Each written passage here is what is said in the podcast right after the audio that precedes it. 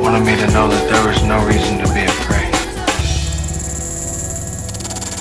Ever. Sometimes there is so much beauty in the world. I feel like I can't take it.